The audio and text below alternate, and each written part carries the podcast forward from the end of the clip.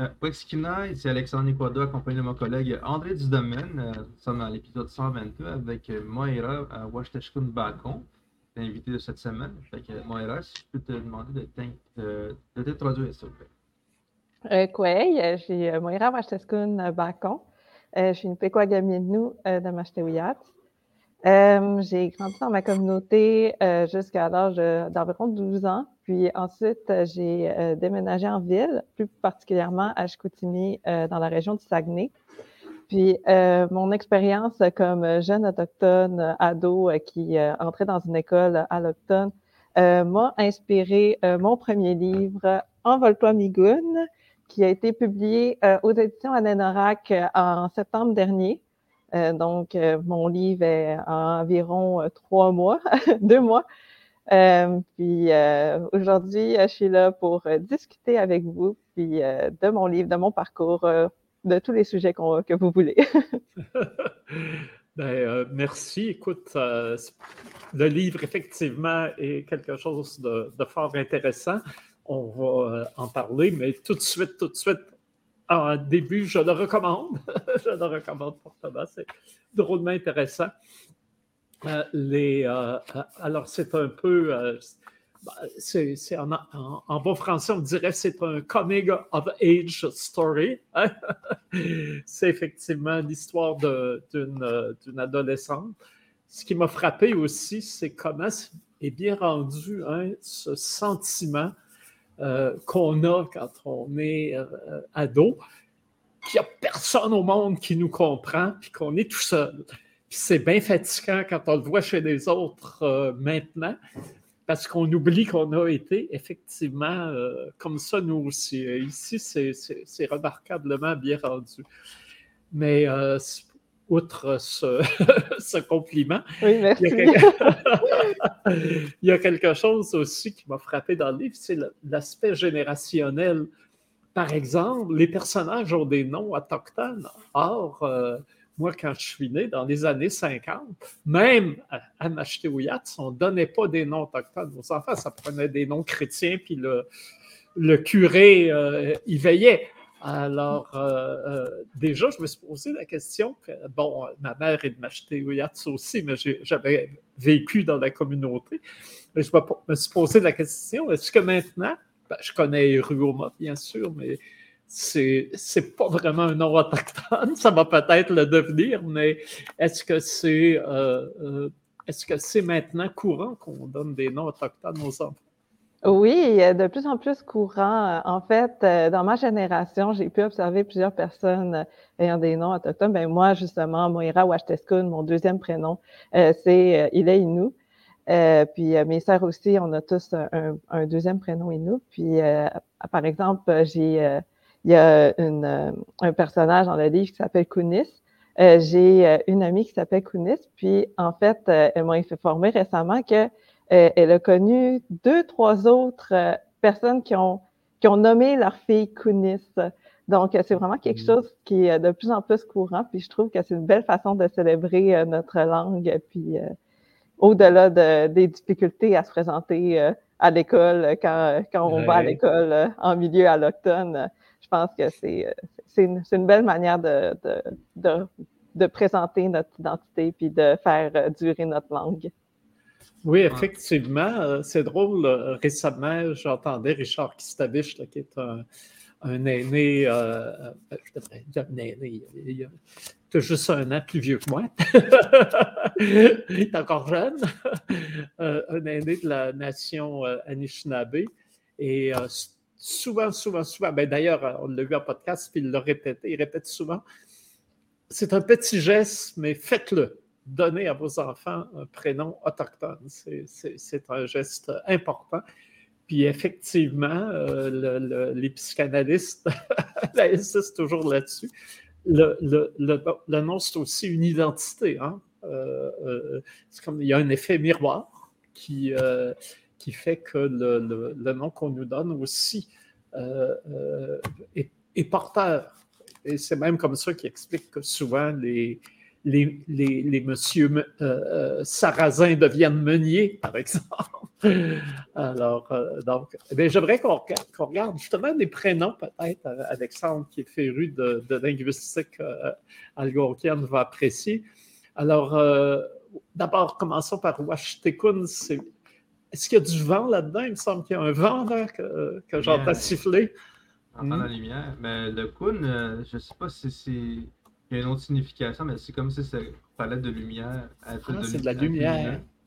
Oui, ben en fait, tu es vraiment sur la bonne voie. Washteskun, c'est aurore boréale en Innu et Moon, donc euh, les lumières dans le ciel. Euh, fait que, on voit le lien. OK. Ben, ça peut être le vent qui les a amenés. oui, c'est vrai.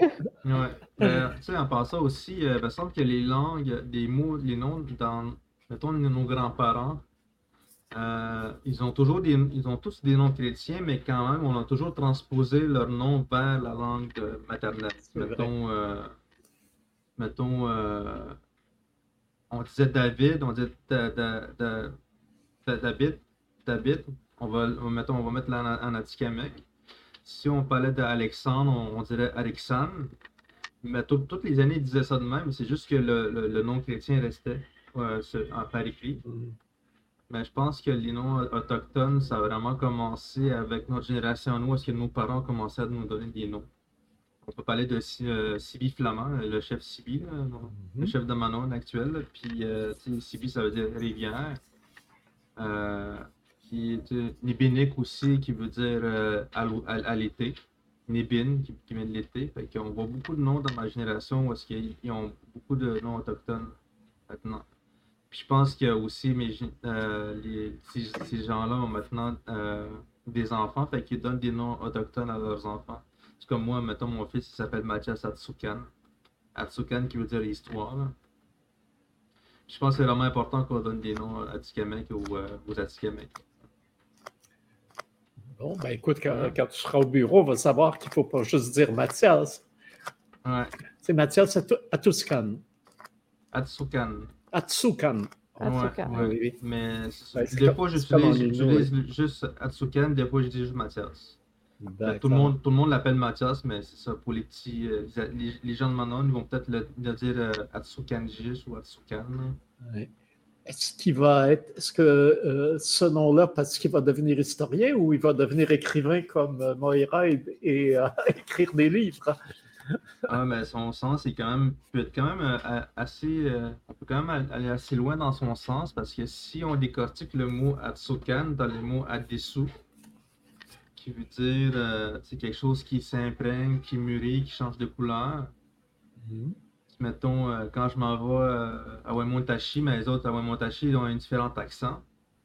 Puis quand que je commence à poigner l'accent, mais les gens vont me dire que j'ai négé Adesun, Adesun qui vient Adesu. C'est-à-dire que je me suis imprégné de leur accent. j'ai changé en quelque sorte. Puis euh, on dit beaucoup, on utilise beaucoup ce mot-là aussi quand on parle des, fruits. Mettons euh, un fruit qui devient mûr, mais on va dire un des sous, miniche, le, bleuet, le, bleuet a mûri. Est devenu mûr. Fait que c'est comme un changement de couleur.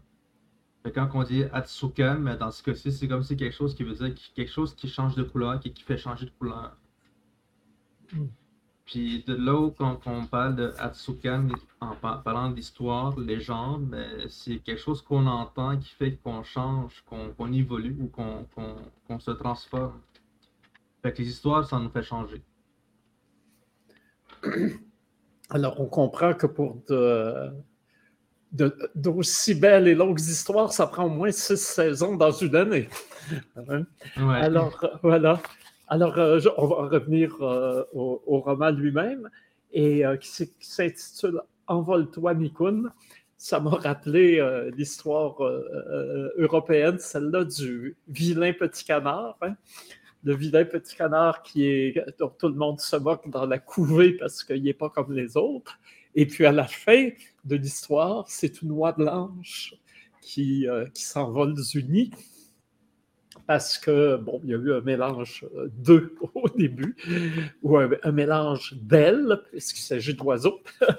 Et euh, euh, donc, il y a comme une rédemption dans la, découverte de son identité réelle, et c'est un peu ce qui arrive, je dirais, à Mika, Hein, d'abord, d'abord, on peut parler de ce nom, hein, parce que l'héroïne s'appelle Mikun, mais devient Mika dans la, le, pour plus de facilité dans le monde allochtone, pour un peu, puis même pas, on pourrait dire s'intégrer, pour mieux se protéger dans le fond.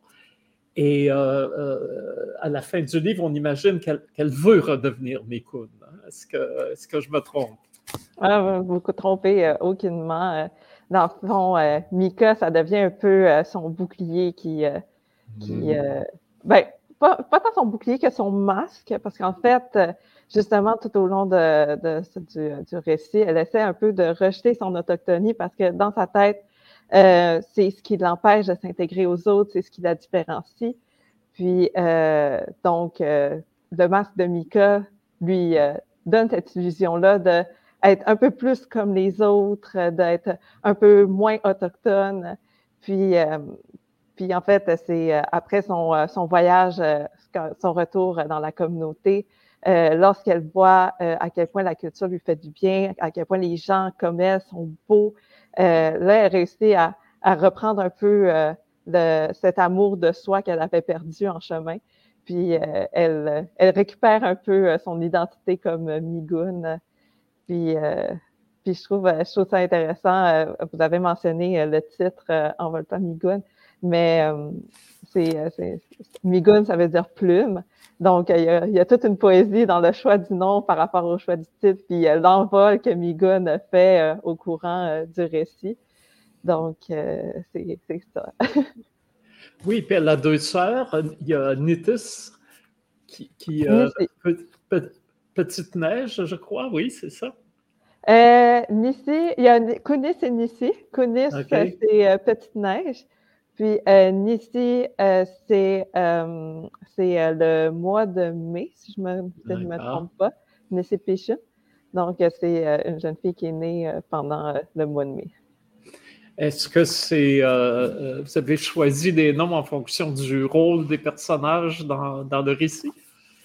Euh, en fait, c'est, je suis allée assez aléatoire, je cherchais mm-hmm. des, des, noms, des noms inuits, mais autant que c'est, ça devient de plus en plus courant que vite demain, j'arrivais pas à réfléchir à des personnes, des, des filles que je connaissais avec des, des noms inuits.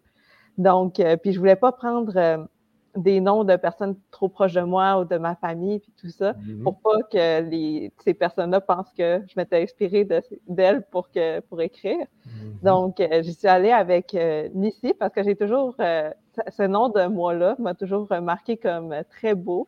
Donc, je me suis dit que Nissi, ça ferait un très beau prénom. Puis, pour Kunis, c'est, en fait, moi puis mes sœurs, on réfléchissait à un nom pour la jeune sœur. Puis on avait un souvenir de quelqu'un qui s'appelait Kunis, mais on ne savait pas exactement c'était qui. C'était juste qu'on avait entendu le nom quelque part. Donc, euh, on a choisi le nom de Kunis, mais euh, je trouve finalement que euh, les noms m'ont permis de nourrir dans mon écriture. Par exemple, mm-hmm. il y a à la fin, vers la fin du livre, quand Migun se promène avec Kunis, puis Kunis s'émerveille un peu de la neige qui tombe comme parce qu'elle aime bien les cristaux euh, de glace dont elle porte le nom. Donc, euh, j'aurais pas, j'avais, j'aurais pas pu écrire cet extrait-là si j'avais pas nommé euh, bon personnage Kunis, puis il n'y avait pas cette belle poétique qui, qui entourait son prénom. Ah ben, c'est intéressant. Les, prénoms qu'on choisit finissent par nourrir le personnage et, non, les, et non l'inverse, un prénom qu'on colle sur un, personnage déjà euh, qui est déjà une entité formée dans, dans l'esprit de l'auteur. Oui, exactement. Hein. c'est intéressant comme euh, alors avis aux apprentis écrivains. Hein. voilà une, technique qui peut euh, inspirer le, le, le, récit et surtout la, la narration qu'on fait. Autre chose qui m'a frappé aussi, c'est comment c'est actuel. Hein. Alors là, bien évidemment, il y a un effet euh, générationnel. Je remarque d'abord la franchise sur les, choses du sexe, alors que euh, moi, dans mon enfance, il fallait se cacher pour en parler, puis euh, on n'avait d'ailleurs pas tous ces mots très élaborés et accès surtout à, tout ce qu'on peut trouver sur Internet comme éducation sexuelle. Et deuxièmement, justement, l'Internet, comment le, cette communication continuelle avec le, cellulaire est, très présent. Alors, ça aussi, ça m'a frappé, cette, cette actualité. Et euh, ben, je le sais via Alexandre euh, maintenant, pour les Autochtones, le cellulaire, euh, c'est quasiment ce que pour nos ancêtres les plus lointains, l'arc et la flèche ou, le couteau croche ont été. Commentaire? c'est ça. tu sais, étrangement, il y a un mot qu'on a utilisé, un mot du territoire qu'on a utilisé pour nommer Internet. C'est euh, Pamjikeb Puis, il disait que, il disait que ce mot-là, mais ça, c'est quelque chose, c'est un pouvoir qu'on fait qui, permet de pouvoir communiquer à distance avec les gens.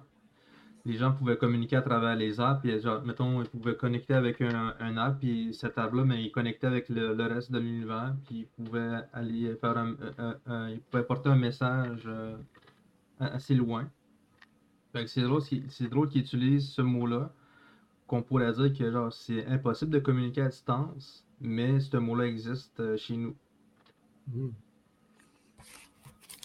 Ah, c'est intéressant. mais c'est ça quand même.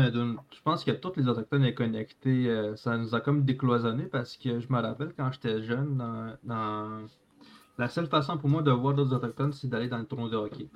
Surtout à Machto il y en avait un que j'aimais bien. Parce que je, pense, que c'est l'un des plus gros qu'il y avait quand, dans les années 90 en grandissant. Là. Puis euh, travailler pas, mais maintenant qu'il y a Internet, mais c'est un beau moyen de, de pouvoir communiquer ensemble. Mm-hmm. Ouais, puis euh, autant je, vois vraiment comme les, les, bienfaits de la technologie. Moi-même, ça m'a permis de mieux connecter avec euh, d'autres jeunes autochtones, puis me redécouvrir après, euh, comme, comme autochtone, après, après euh, avoir quitté la, la, la, communauté à, à 12 ans. Mais en même temps, je trouvais que c'est un bel outil à exploiter euh, dans mon livre parce qu'en fait, euh, Migun, dans le fond, la, sorte de la différence puis la souffrance qu'elle vit est quand même très, très silencieuse. C'est pas des, des des manifestations euh, explicites de racisme ou de. C'est vraiment comme. C'est vraiment une invisibilité. Puis je trouve qu'à travers la technologie, c'est très facile de se sentir invisible euh, via, euh, par exemple, les nombres de likes, les nombres de. les, interactions dans les commentaires. Mm-hmm. Donc, donc, ça, c'est une sorte d'autre côté de la médaille que je voulais, que je voulais illustrer autant les, les, réseaux sociaux nous permettent de, de, de, connecter, de communiquer, que euh, c'est facile, ça, à travers eux, c'est facile de se comparer à d'autres, puis euh, se sentir euh, moins bien apprécié, moins vu, moins entendu. Puis donc, d'où mon utilisation des réseaux sociaux, puis de la l'omniprésence de, la présence de, Instagram dans certains des passages. Donc, c'est ça. Oui, c'est aussi ce qui m'a frappé euh, dans, le, dans le livre, c'est l'exclusion, parce que c'est drôle, euh, justement, dans une rencontre récente, leader culturel, quelqu'un qui est à la tête d'un de, d'un événement à Montréal, disait euh, dans un atelier comme ça, où justement une dame des bibliothèques disait on a tellement du mal à amener dans la bibliothèque les gens de la diversité à Montréal. Alors, euh, et elle disait, euh, et lui répondait, il me semble qu'on est une société ouverte. Pourquoi les, gens se sentent pas intégrés? Et là, j'ai donné l'exemple. J'ai dit, écoutez, euh, nous, quand on a créé Présence autochtone, il y a quelqu'un qui est venu pour nous aider tout de suite, disant, vous devez aller dans les îles, vous allez bien là-bas. J'ai dit, puis je le vois encore, on a une collaboration avec la fête de l'amitié Nuestro-Americana c'est des, groupes euh, issus de, l'immigration qui, organisent une grande fête de la diversité et veulent se connecter à l'autochtonie en, en, se frottant à, présence autochtone. Et aux, autres aussi, on leur dit ah, vous allez bien, vous seriez bien dans les îles, vous seriez bien ailleurs que dans le centre-vallée. C'est pas méchant, mais en même temps, oui, c'est méchant, mais doucement. Hein. c'est une gentillesse douce qui, qui exclut. Et euh, je n'avais pas pensé, les likes aussi peuvent être. Puis euh, le contraste, hein, les, filles qui sont en bikini sur la plage au Nicaragua et l'autre qui, qui doit rester dans, dans l'hiver et même dans l'hiver au nord en retournant à Mashtouillatz. Donc, il y a là effectivement un, phénomène d'exclusion douce qui est, qui, est, qui est très, très bien décrit. Mais une fois ça dit, moi, ce qui me euh, surprend, j'ai vu que vous avez fait des études en droit. Et euh, comment, euh, comment passe-t-on du, droit à la littérature? Il me semble que la. Je peux me tromper, mais il me semble que il y, a une grande distance entre les deux. Oui, en fait, toute ma vie, mon premier amour, ça a été euh, la littérature. Euh, j'étais toute jeune, puis euh, j'écrivais des histoires dans des carnets qui se multipliaient dans ma chambre. Mmh. Puis, mais dans le fond, on m'a toujours dit que la littérature, c'est pas avec ça que je gagnerais ma vie. c'est pas ce qui me mettrait de la, de la nourriture dans mon assiette. Donc, j'ai comme j'ai comme laissé ça comme de côté comme un passe-temps, puis j'ai continué mes mes études, euh, puis euh, j'avais des bons résultats, puis je me suis dit que le droit, ce serait peut-être intéressant. Puis euh, j'ai fait mes trois années de bac en droit. J'étais en train de me spécialiser en droit autochtone. J'ai fait deux des emplois d'été, deux, deux emplois d'été dans un cabinet de droit autochtone. Mais dans le feu de l'action, j'ai vraiment réalisé que c'était un domaine très difficile euh, beaucoup d'incertitudes, puis, de, puis euh, beaucoup de travail à faire parce que c'est des procédures qui sont lentes et, et complexes. Puis, euh, à, la, à, la, dernière journée de mon deuxième été, j'ai rencontré ma patronne qui m'a dit Maintenant, tu vois c'est quoi le travail, puis pourquoi il faut vraiment être passionné pour faire ce travail-là. Puis là, c'est comme la petite la cloche, la cloche a sonné, puis l'alarme a sonné. Je me suis dit, OK, moi, je suis pas assez passionnée pour passer à travers toutes les difficultés auxquelles on a fait face pendant cet été-là. Puis, euh, puis encore là, euh, je pense que, en fait, après mes trois ans, je m'étais pas inscrite tout de suite au barreau. Euh, je m'étais dit que je vais me donner un an pour faire quelque chose que j'aime vraiment. Déjà là, la formulation laissait présager que c'était pas ma voie. Puis j'avais décidé de faire un certificat en création littéraire pendant un an avant de faire le barreau. Mais une fois que j'ai commencé mes cours, que j'ai repris contact avec la littérature, ça a été un coup de foudre. Je ne pouvais plus me, sortir de cet univers-là que j'adore.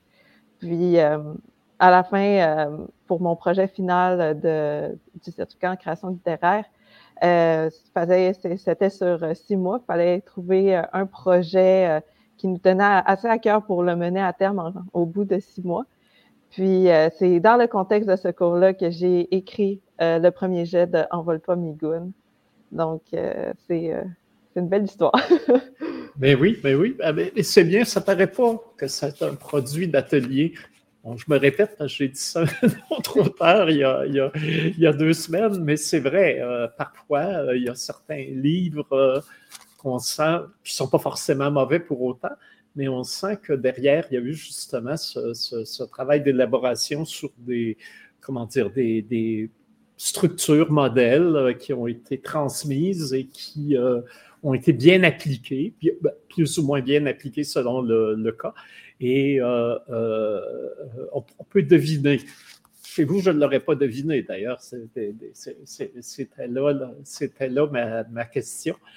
par contre, il y a, à l'époque, parce que c'est récent, cette vague de, de, de, nouvelle littérature autochtone, où les femmes et les femmes inues hein, sont vraiment à l'avant-plan. C'est vraiment, il y a là vraiment un phénomène euh, euh, euh, national, intra, intra auquel vous appartenez.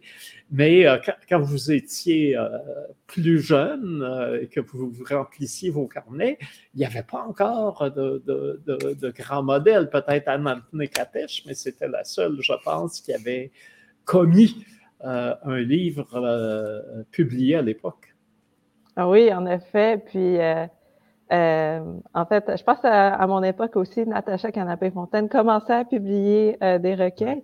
Mais justement, il faut dire qu'il y a un peu de vrai dans Envole pas Migoun. Puis, euh, j'étais pas une, une, ado qui était portée à, à, à consommer des médias autochtones, justement, parce que ça, ça, ça, me distinguait de, des autres que je côtoyais à l'école.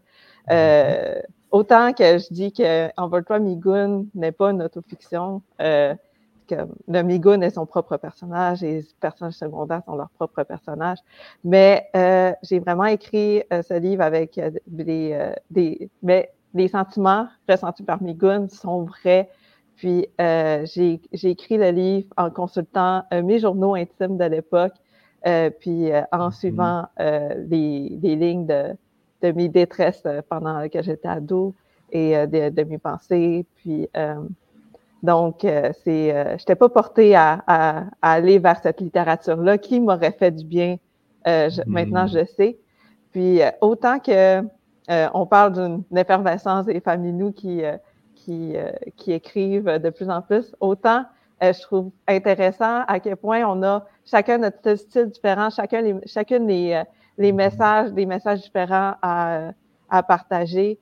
moi, quand j'ai quand j'ai écrit Envole-toi Migoun, c'était vraiment dans une volonté de euh, représenter quelque chose qui était moins vu euh, dans la littérature jeunesse autochtone.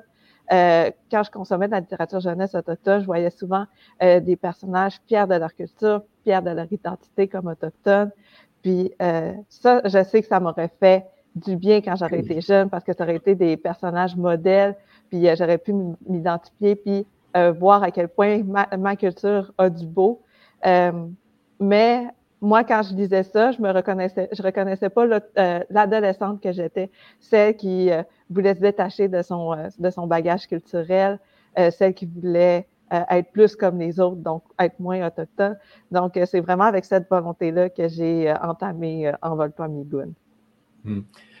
D'ailleurs, aussi, un thème peut-être qui est moins présent chez l'autre, c'est celui de l'identité multiple. Hein?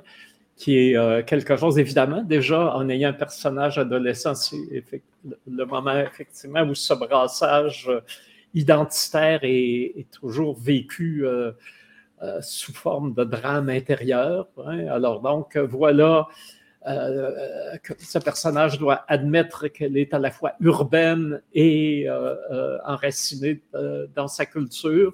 Euh, euh, euh, elle rencontre des gens qui sont à la fois blancs de père et autochtones de mère. Et là, tout d'un coup, il faut qu'elle, en retissant son, identité, qu'elle porte un autre regard aussi sur, sur le, reste de, des, jeunes de, son âge qu'elle rencontre, ou même des, plus vieux, des plus jeunes. ça, c'est quelque chose qui, euh, il me semble, est, nouveau. Euh, Je n'ai pas beaucoup vu ça dans les autres récits autochtones. Oui, en effet, ben, moi non plus. Puis euh, je pense justement le, multiple, puis le, regard sur les, comment une personne peut être être multiple. Je pense que c'est beaucoup euh, communiqué à travers le personnage de Shikwan, son euh, cousin euh, Anishinaabe, Two Spirit.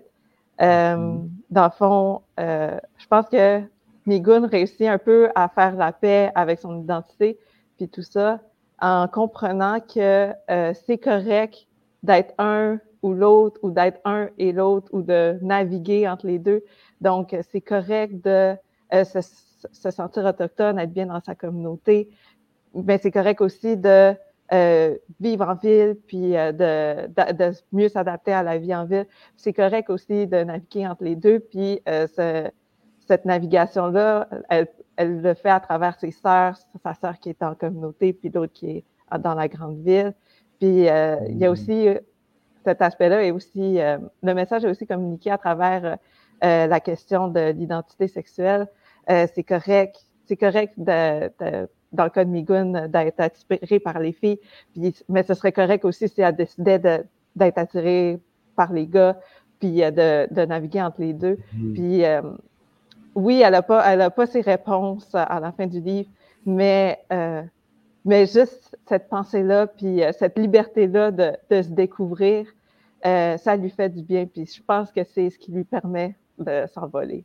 Mm-hmm je ne sais pas si parce que Mashtewiyat, c'est une, une, une, communauté plus mélangée, mais effectivement, j'ai retrouvé les mêmes thèmes et c'est dommage qu'elle n'ait pas publié plus tôt parce que vous auriez pu sûrement vous en inspirer dès, votre plus jeune âge. Soleil Launière aussi euh, aborde beaucoup cette euh, thématique des, identités multiples et des, des mariages internationaux, inter-traits d'union nationaux. Euh, euh, qui euh, des mariages mixtes et de, l'identité des enfants. Et c'est drôle parce que moi, c'est quelque chose évidemment qui m'a traversé, ma, mère étant de Machetoyat, mon père étant québécois. Mais, euh, mais ayant grandi leur communauté, je pensais que c'était particulier au, fait que je n'avais pas été dans la communauté. Et je, dans lisant Soleil Laurière, j'ai fait, ma foi, c'est même dans la communauté, on peut avoir ces, ces mêmes frichetis identitaire avec les autres ou pire encore à l'intérieur de soi-même. Mm-hmm. Exact. Euh, puis, euh, ben, c'est ce que j'ai observé aussi. Mm-hmm. Ben, il, y a, il, y a, combien de nations à, Machtoya? Je me semble que là, on dit que c'est Inou, c'est clair que c'est Inou, mais il y a aussi des, des Atikamekw qui restent là, il y a des Abinaki aussi. Euh, mais les Atikamekw, je sais qui s'appelle genre, je pense qu'il y a plusieurs générations d'Atikamekw qui, qui, sont là depuis, depuis ce temps-là. Mm-hmm. Oui, en effet, euh, comme euh, les, noms de famille m'échappent, mais je, me souviens que quand on entendait quelqu'un avec un certain nom de famille, on était comme OK, ça on sait, c'est euh, des Atikamekw. On, on sait, c'est une, famille Abenakis. Ça, on sait, ah, ça, c'est ceux-là, ils, sont de Pessamit, mais ils sont installés à Mashtewiyat. Donc, il y a vraiment. Mashtewiyat, finalement, est devenu une sorte de beau melting pot de plein, de, plein hmm. de familles qui qui, euh, qui ont fini par trouver leur identité sur, euh, sur le bord du Pekogami. Puis euh, je pense que c'est, je pense j'ai été chanceuse de, vivre dans une communauté aussi effervescente. Oui, d'ailleurs, un peu d'histoire, c'était, sûrement déjà un poste de traite important, même avant probablement l'arrivée des Européens un endroit. Effectivement, les missionnaires l'avaient compris. Ils ont établi une mission d'abord. Et puis, la baie du aussi a bien compris en y installant un poste de traite. Donc, c'est un, lieu de rassemblement depuis, depuis euh, bien, bien, bien longtemps. Hein. D'ailleurs, le nom, là où il y justement, c'est là où on peut le plus euh, facilement aborder. On m'avait raconté, mais ça, je n'ai jamais vérifié historiquement, que les Abénakis avaient été amenés là euh, comme ils étaient des agriculteurs de, tradition, pour donner le bon exemple de sédentarité aux autres. D'ailleurs, il y a un rang des Abénakis. Donc, le rang, effectivement, dans la mythologie québécoise, c'est la, ruralité agricole, hein, le travail de la terre. Alors, euh, je ne pense pas que les guilds aient donné beaucoup d'exemples d'agriculteurs, finalement. Euh, ils ont donné plein d'autres bons exemples, mais pas celui-là. Et euh, donc, euh, ce serait la, façon dont les Abénakis seraient, arrivés à Machetoyat. M'a-t-on dit, mais là, je n'ai pas vérifié les, sources. Je ne sais pas si vous avez entendu cette histoire-là déjà. Hein? Euh, non, pas dans mon cas. Et une chose aussi qui m'a frappé là-dedans, c'est que quand on lit votre livre, la langue nous semble bien, bien, bien vivante à Mashtouillat. Et là, j'ai un petit peu, pour faire de recul, il, me semble que l'Innu Aïmoun est plus magané que ça dans, la communauté. Est-ce que. Euh, ouais, est-ce que vous avez. Ouais. En fait, euh, euh, la communauté dans Envolta Migun n'est pas Mashtewiyat. Dans le fond, mm-hmm. euh, je n'ai pas spécifié euh, le nom de la communauté parce que dans ma tête, c'est comme un peu. Je ne vais pas la, dire c'était quelle communauté parce que moi, je suis euh, Pekwaraminnu, Innu de Mashtewiyat. Mais euh, j'ai aussi une partie de mon enfance euh, à Pessamit, puis je voulais un peu. Ah, euh, j'ai comme mélangé un peu ces deux, ces deux parties de mon identité dans une communauté fictive que j'ai créée dans Overton Migun. Puis la, la, ville dans laquelle Migun déménage n'a pas été nommée aussi, parce qu'en fait, c'était un peu un choix pour aider les jeunes autochtones à mieux se, se projeter dans le récit. Donc, en précisant pas le nom de la, communauté, vont peut-être plus facilement euh, imaginer leur propre communauté quand ils vont lire le, mm. récit. Euh, même chose pour la ville. S'il y, a des jeunes autochtones qui vivent en ville, ils vont pouvoir euh, mieux imaginer euh, leur, leur ville dans laquelle ils ont déménagé ou dans laquelle ils vivent depuis toujours. Donc, donc la, la communauté, c'est pas Machoyas, mais je dois dire qu'il y a plusieurs, il y a plusieurs éléments qui de Machoyas qui m'ont inspiré en écrivant le livre. C'est vrai aussi qu'il y a quand même quelques familles traditionnalistes en Ashtoyat qui, qui, maîtrisent encore la, langue, heureusement d'ailleurs. Et euh, euh, je, sais aussi qu'il y a eu des efforts pour euh, que, la langue reprenne de la vigueur dans, dans, la communauté. Et là, ça fait longtemps que j'y suis allé, j'ai aucune idée comment ça a donné des résultats, mais effectivement, peut-être que la littérature peut donner le goût, justement, de, reconnecter. Et de fait, Pessamit euh, est une communauté où la langue est très vivante. Et là, encore une fois, salut aux femmes, hein, parce que c'est vraiment les femmes de la communauté qui ont euh, euh, pris ça en main, cette, cette, transmission linguistique, et assuré que les enfants puissent continuer à le parler puis à l'apprendre. Et j'ai les frères, les, sœurs Rock en tête, mais il y en a plein d'autres aussi, femmes du lieu. Et euh, j'ai remarqué comment que euh, euh, j'ai écrit récemment ben, un texte qui est destiné à publication sur le film de Jeff Barnaby, Rhymes for Young Gold. Et je redisais des entrevues avec Jeff Barnaby, puis il disait que la créativité chez les Autochtones est une énergie féminine et que lui-même, euh, s'il est devenu artiste, euh, c'est qu'il avait été élevé par les femmes.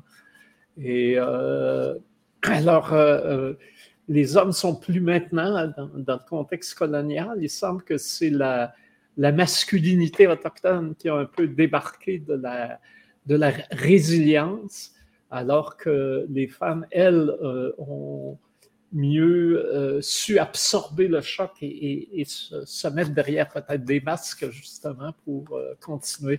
Est-ce que vous voyez, est-ce que vous voyez une lignée matrilinéaire ou féminine dans, dans, dans, l'écriture et dans le fait que vous soyez écrivain? Euh, J'y avais jamais pensé, mais maintenant, avec ce que vous dites, euh, comme, je, trouve ça vraiment intéressant comme observation.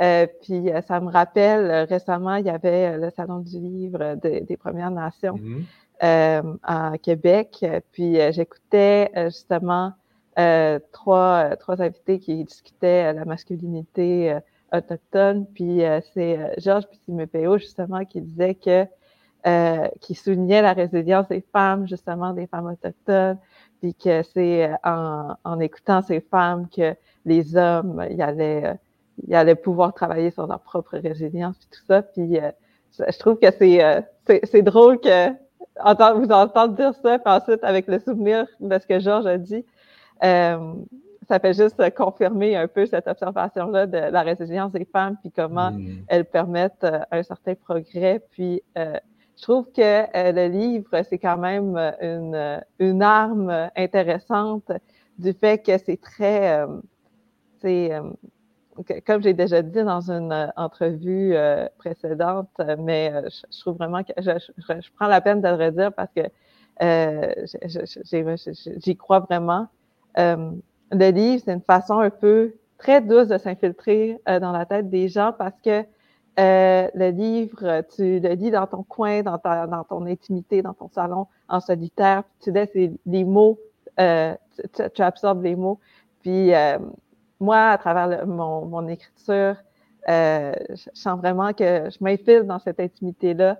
Puis euh, c'est euh, c'est une incrustation toute douce, une intrusion toute douce. Puis, euh, puis je trouve vraiment que c'est une bonne une bonne façon de représenter nos réalités multiples, puis nos, nos enjeux. Puis donc oui.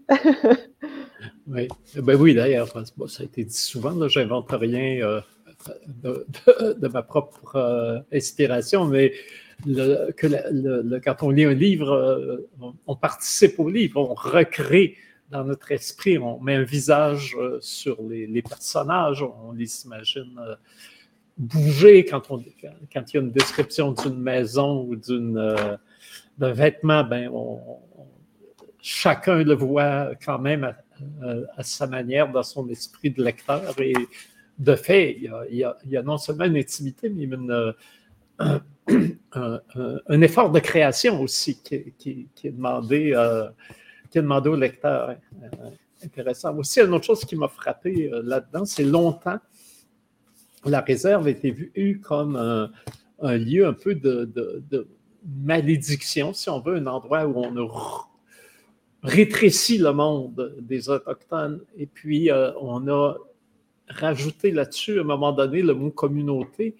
Et euh, beaucoup de gens, en tout cas dans ma génération, ont résisté à cette notion de communauté, disant que c'est un euphémisme pour cacher la dure réalité euh, coloniale de, perte du territoire et de, de, perte de la souveraineté.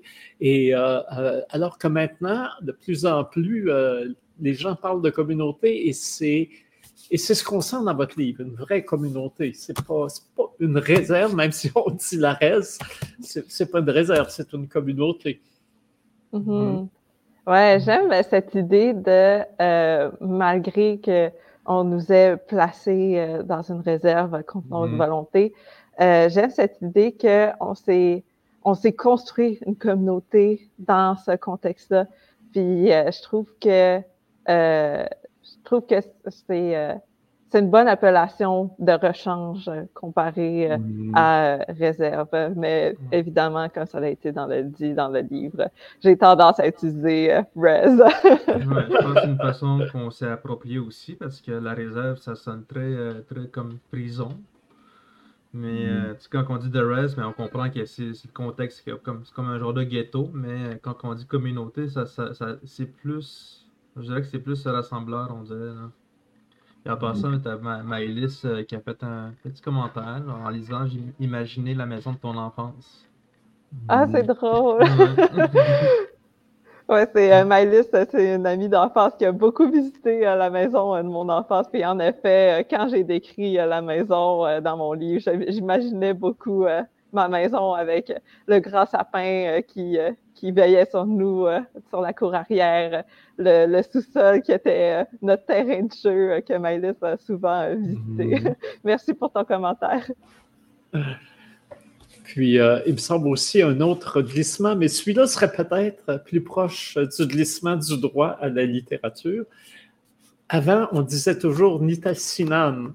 Et là, je pense que c'est Joséphine Bacon qui est la coupable. En tout cas, c'est la, le, suspect, la suspecte numéro un. maintenant, on dit chimique Hein, pour euh, le, territoire. Et c'est tout à fait une autre notion. On passe du droit, hein, ce qui euh, euh, nous appartient à l'intime. Est-ce qu'il n'y a pas un peu de ça aussi dans votre livre? Ah, c'est intéressant parce qu'en effet, je parle d'Unitasinam dans le livre. Mm-hmm. Peut-être que je voulais dire finalement Nutimut.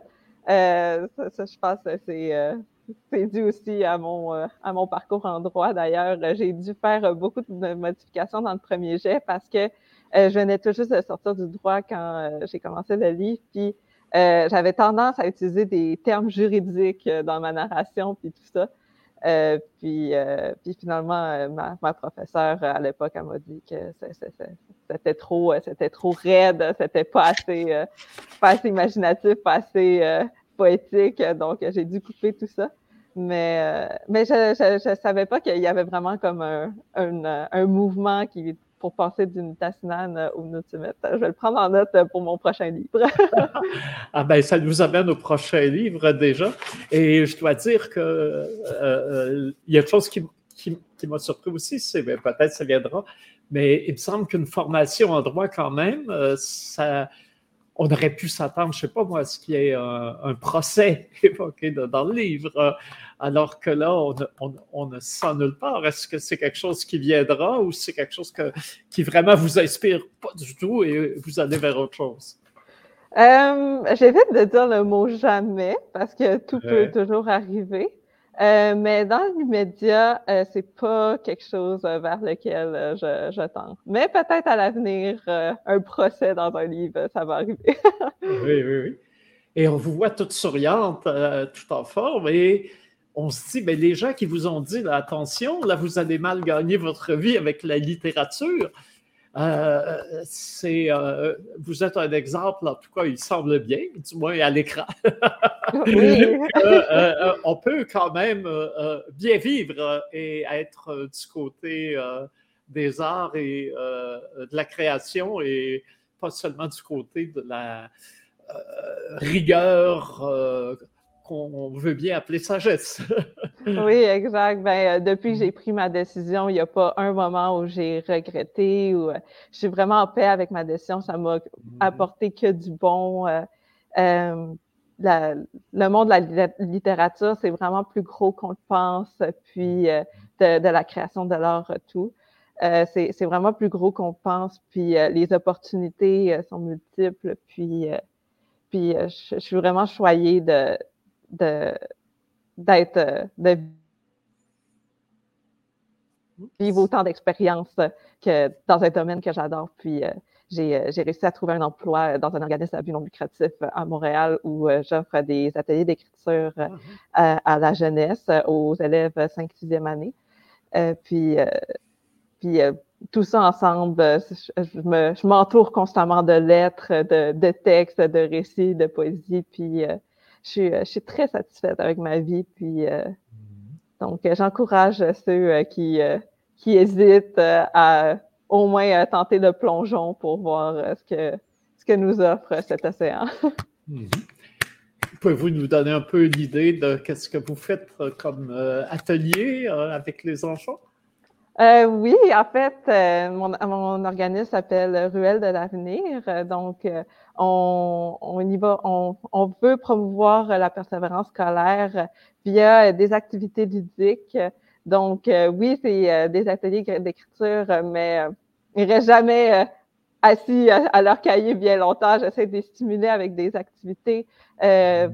une, une activité que je fais en particulier, c'est c'est tourner autour euh, de feuilles de papier euh, vierge. Puis ensuite, euh, quand puis je fais jouer de la musique, quand j'arrête la musique, les jeunes écrivent une phrase, ils commencent une, histoire. Puis ensuite, je repars la musique, ils tournent. Puis ensuite, quand j'arrête la musique, ils continuent.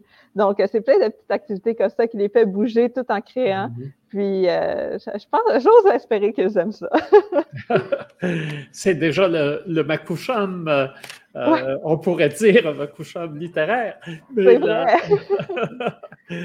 Euh, est-ce que vous vous présentez comme euh, Pierre Milnou euh, et que vous, face aux, élèves à Montréal, c'est très diversifié. Là, c'est pas seulement des, Québécois d'origine, forcément, c'est des gens de toute origine.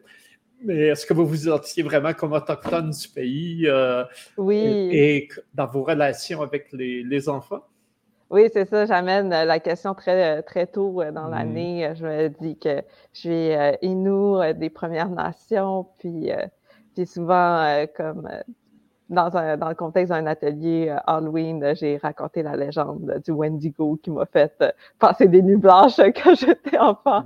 Donc, mmh. ça leur permet un peu d'avoir un aperçu sur, sur les cultures avec lesquelles ils cohabitent au Québec. Est-ce qu'ils posent des questions euh, là-dessus? Est-ce qu'ils sont curieux dans, Oui, euh, souvent, euh, en fait, souvent la discussion va suivre ou précéder la journée du 30 septembre. Puis ce qui est le mhm. fun, c'est que les écoles, ils soulignent de plus en plus la journée de la réconciliation. Puis donc, j'ai souvent des questions en lien. Ah, est-ce que tu as fait les pensionnats? Je dis pas moi, mais des membres de ma famille l'ont mmh. fait. Euh, donc, euh, ils sont curieux, puis ils euh, sont vraiment ouverts à, à notre histoire. On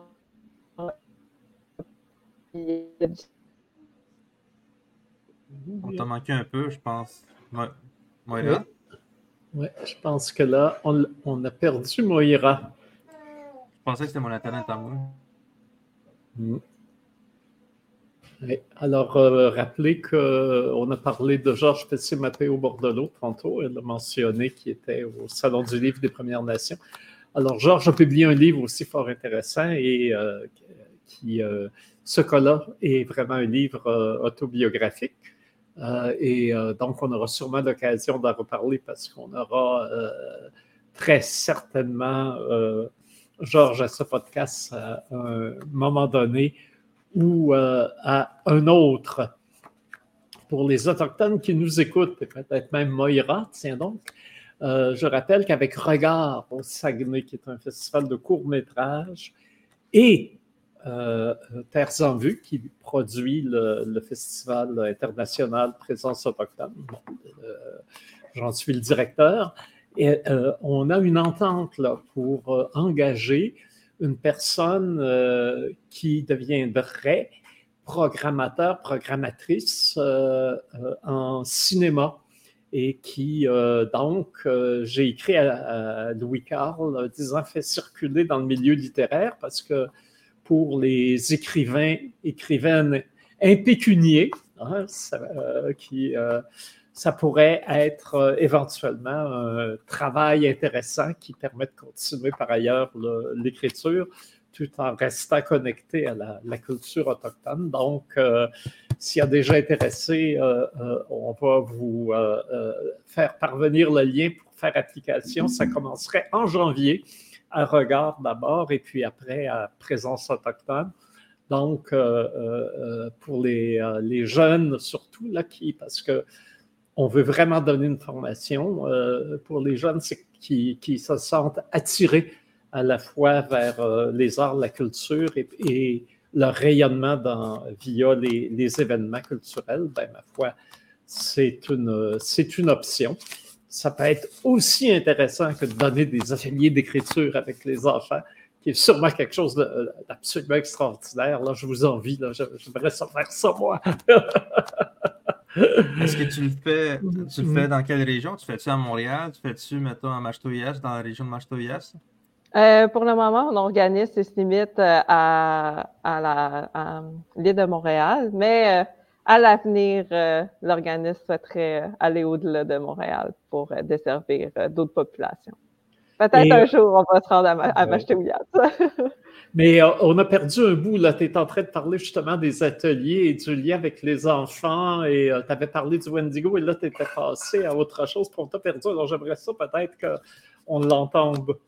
Oui, euh, en fait, euh, ce, que je disais, c'est qu'il y a vraiment, euh, il y a vraiment une ouverture chez les jeunes de connaître notre histoire de notre point de vue, mm-hmm. au-delà du point de vue des cours d'histoire puis du, de la trame écrite par le colonisateur. Puis je trouve ça vraiment beau de voir une, ouverture comme ça à un si jeune âge. Puis ça me donne, ça me donne espoir pour l'avenir. Mais oui, puis d'abord pour l'avenir de nos nations, c'est sûr, puisqu'on va devoir cohabiter euh, avec euh, tous ces gens venus d'ailleurs euh, qu'on a accueillis sur notre territoire. Mais aussi comme écrivaine, ça va probablement être des gens qui, adultes, vont acheter les livres pour mieux connaître les, les, cultures des Premières Nations. Alors, on n'est pas obligé de dire quel sera le prochain livre, mais on est quand même curieux, nous, euh, lecteurs, savoir que si euh, est-ce qu'on aura droit à euh, Migun en, envolé? Ou, ou, si on aura d'autres personnages qui vont nous arriver sous ta plume. Euh, je vais avouer, la question de l'acide de Migoun, c'est une question qui revient souvent. Puis, mm-hmm. euh, dans l'immédiat, euh, je peux pas, euh, je vais dire qu'il n'y a pas de suite planifiée. Euh, Migoun a entamé son envol, puis ensuite, l'acide de son histoire lui appartient. J'aime le voir comme ça. Mm-hmm. mais, par exemple, mon envol comme écrivaine se poursuit. J'ai je ne veux pas entrer trop dans les détails parce que c'est un texte que je n'ai pas encore envoyé à ma maison d'édition. Euh, mais j'ai un premier jet euh, d'écrit, euh, toujours dans, qui aborde toujours des thèmes autochtones. Puis, c'est, ça, sans entrer trop dans les détails, je reste dans le jeunesse, mais je vais aborder peut-être des thèmes plus sérieux. Euh, puis euh, avec un, des petits éléments euh, de, de, fantastique surnaturel.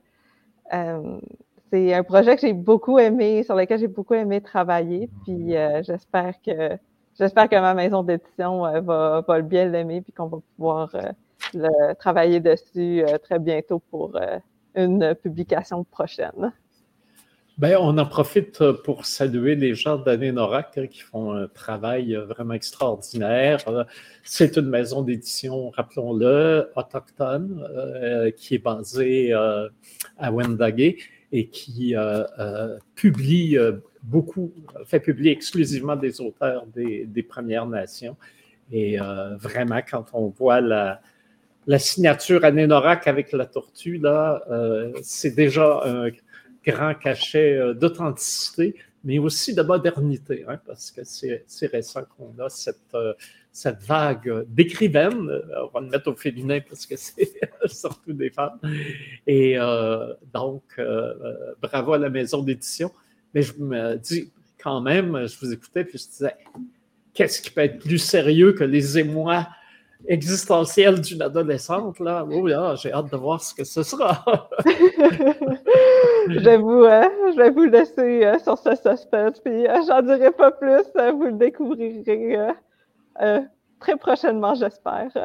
bon, alors la suite très bientôt sur dans la vitrine de votre libraire préféré. voilà. Alors, Alexandre, est-ce que tu as quelque chose à, rajouter à cet entretien? Ben oui, j'ai l'impression que ton livre va rejoindre beaucoup de, jeunes parce que, juste en vous écoutant parler, mais ça, me fait, penser aussi à ma réalité que j'ai vécue. Moi, j'ai grandi euh, à Joliette un peu, une année à Joliette, mais euh, j'ai passé euh, la plupart, la moitié de mon année scolaire, mes années scolaires à Trois-Rivières. Puis, je voyais aussi le fait d'être tout le temps isolé, puis de me sentir seul, puis euh, que personne me comprend, puis que quand je parle des Autochtones, il faut que, littéralement, que je fasse référence à Lucky Luke, puis les, les, les, cowboys, puis les Indiens, pour que les gens puissent comprendre c'est quoi un Autochtone. Puis après ça, que je leur dise que j'étais à Québec parce que c'est quelque chose de différent. Fait que, euh, euh, j'ai laissé André lire, lire ton livre en premier. Fait que je pense qu'après ça, il va pouvoir me le passer. J'imagine qu'André l'a déjà fini. Là. J'ai hâte de lire ton livre. Euh, Puis en même temps, ben, c'est ça. Comme on disait, Georges euh, Pissimapio, mais j'ai acheté son livre aussi. Mm-hmm. Parce que j'avais entendu un passage euh, sur le Tikinagan à Kwekwe avec Melissa Molène Dupuis. Puis je me suis dit, il faut que je l'achète parce que ça, ça me rejoint aussi. Fait que merci d'être là. Merci, c'est super intéressant. Puis vous écouter parler là. Ouais. Ben, peut-être finir sur une histoire qui viendrait de, de, chez vous, c'est Charles, euh, comment il s'appelle l'aîné à Tikanek, là? Charles Coucou. Charles Coucou, voilà. Lui, il vient de Wemontachi. Ah, de Wemont. Bon, c'est quand même, quand même un peu chez vous, Wemont. On est toujours en territoire à Ouais. Donc, euh, le, Charles avait raconté cette histoire-là à Christine Siwi ou Ravanoloat, qui, elle, me l'a raconté. Et euh, justement, on parlait de, de, de de plumes. Alors, c'est euh, deux enfants à Tikamek euh, euh, qui se promènent à Joliette, justement. Et il y a des touristes français qui sont là et, qui les regardent avec curiosité. Puis il y en a un qui s'aventure et dit Bonjour, les enfants. Est-ce que vous êtes des Indiens Alors, les enfants répondent ben, Nous sommes à Tikamek. Mais ben, ils ont dit Vous n'avez pas de plumes. Et les enfants sont regardés, puis tout étonnés, on dit ben, On n'est pas des oiseaux, voilà.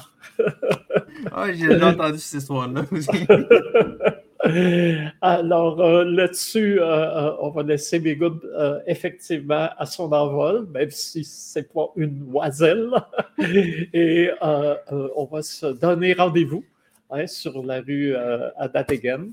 Il n'y a pas que les personnes qui prennent des noms autochtones, certaines rues aussi et certains lieux euh, euh, dans, le, euh, dans, les villes et on va continuer à aussi poser ce, geste identitaire. Alors, rue Adadegan, la semaine prochaine, mercredi midi, c'est notre rendez-vous. Hmm. Oui, et merci Moira. Mm -hmm. C'était très plaisant.